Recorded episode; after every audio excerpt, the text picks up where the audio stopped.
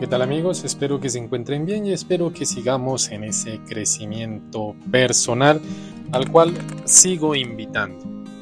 En este orden de ideas y en el día de hoy con la dinámica que siempre he estado manejando para estos podcasts, quiero invitarlos ahora a percibir algo en sus vidas o darse en cuenta con el título del día de hoy para reflexionar.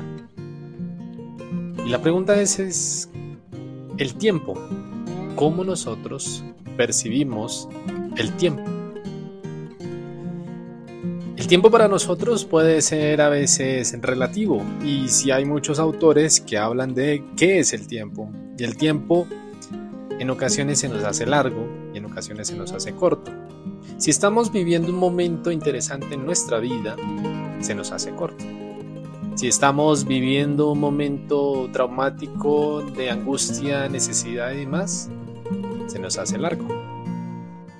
Es por eso que en esa dinámica y pedagogía que tengo para el día de hoy y que siempre vengo manejando, ves las canciones. En esta canción que se hace alusión a lo que estamos hablando es de los virus.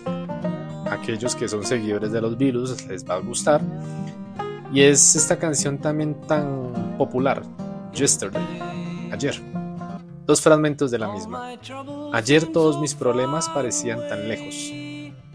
Ahora es como si estuvieran aquí para quedarse, o creo en el ayer. De pronto no soy ni la mitad del hombre que solía ser.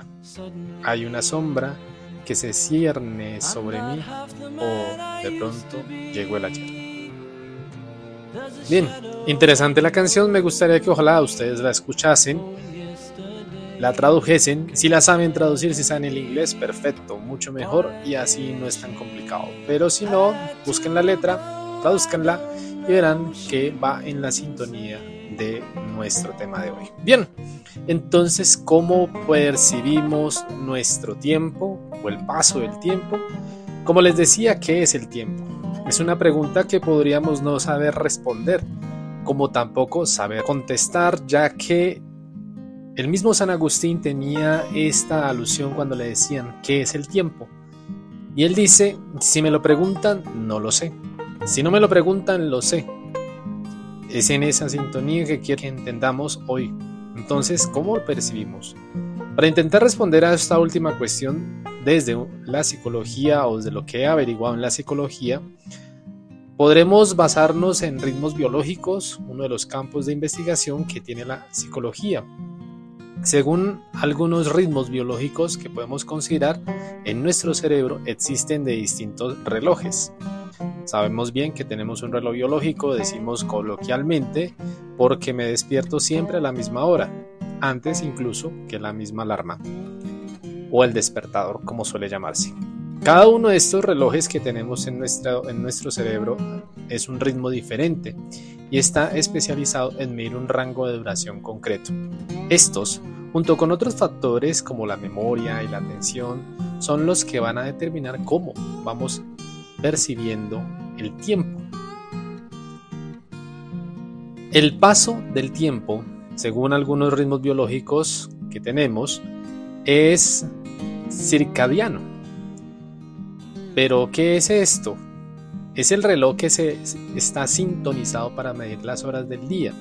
Es la ubicación de este reloj en la que se encuentra, en el hipotálamo, y se encarga de medir, de inspeccionar los horarios de vigilia y sueño, de alimentación y entre otras actividades.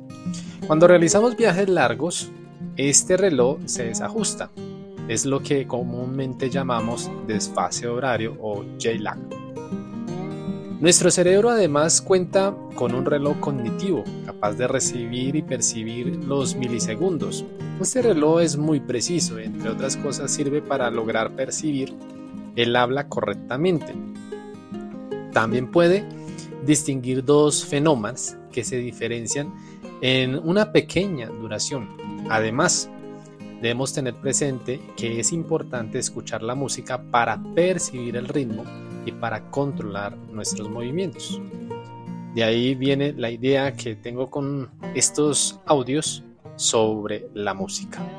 Por último, hay otro reloj que es cognitivo y es el que llega a permitir en nuestras vidas las duraciones de segundos y minutos, que se encarga de esta experiencia con el paso del tiempo, que tiene una parte positiva y otra parte negativa. La parte positiva es que puede poner en marcha cuanto queramos. Podemos hacer mediciones de tiempo con gran precisión a nuestra voluntad. Por otra parte, hay muchos factores que pueden alterar las mediciones de este reloj con relativa facilidad. Entonces, ¿cómo intervienen en nuestro tiempo? Esta interpretación de percepción del tiempo que podemos obtener es de último, el último reloj cognitivo o fenómeno complejo en el cual esta percepción del tiempo se determina por distintos factores con la memoria y la atención. Y aquí es donde vamos a entrar en la relación con los anteriores audios. Entonces, de ellos en especial vamos a depender como ya lo dije, de la memoria y la atención y que vamos percibiendo en nuestro tiempo. Es decir, en primer lugar, para percibir el tiempo, usamos la memoria. Según Bertrand Russell, un gran filósofo, cuando miramos el reloj podemos ver moverse el segundero, pero solo la memoria nos dice que las manecillas de los minutos y las horas se han movido. Por tanto, para percibir este tiempo, usamos representaciones espaciales, nos basamos en nuestra memoria para percibir el paso de este tiempo, lo cual vemos cuando intentamos averiguar una fecha en el pasado y recurrimos a eventos que queremos recordar para averiguar cuánto tiempo pasó. Segundo momento o segundo lugar, cuando estamos aburridos, enfermos o esperamos que nos llame alguien, percibimos que el tiempo pasa muy despacio. Sin embargo, como indica la frase, el tiempo pasa volando cuando lo estás pasando bien. Recuerde el preámbulo que hice. Esto no siempre pasa. Estas, y en otras ocasiones percibimos que el tiempo sucede más rápido. Esto se debe a la atención. Cuando realizamos una actividad que nos absorbe, nos ocupa toda nuestra atención, como ver una película, el tiempo pasa supremamente rápido. Pero cuando centramos la atención en el paso del tiempo, este pasa de forma demasiado lenta. Para ir concluyendo, ¿cómo percibimos el tiempo? Bueno, tenemos que tener presente que ese nos acompaña en las distintas acciones y emociones. Así como cuando percibimos que nos va a dar tiempo de hacer algo, sentimos emociones negativas como la ansiedad, el estrés, pero solo la percepción del tiempo incluye en nuestras emociones. Por ende, nuestras emociones también pueden distorsionar la percepción del tiempo. Por ejemplo, las emociones fuertes hacen que el tiempo pase más despacio, como lo mencioné. Aún así, si has tenido la sensación de que el tiempo de escuchar este audio ha pasado rápido, será porque no te ha resultado aburrido. Tengamos presente entonces que en ocasiones percibimos que el tiempo sucede más rápido, pero cuando centramos la atención en el paso del tiempo, es pasa de forma lenta. De manera que esta percepción del tiempo se ve determinada por distintos factores como la memoria y la atención.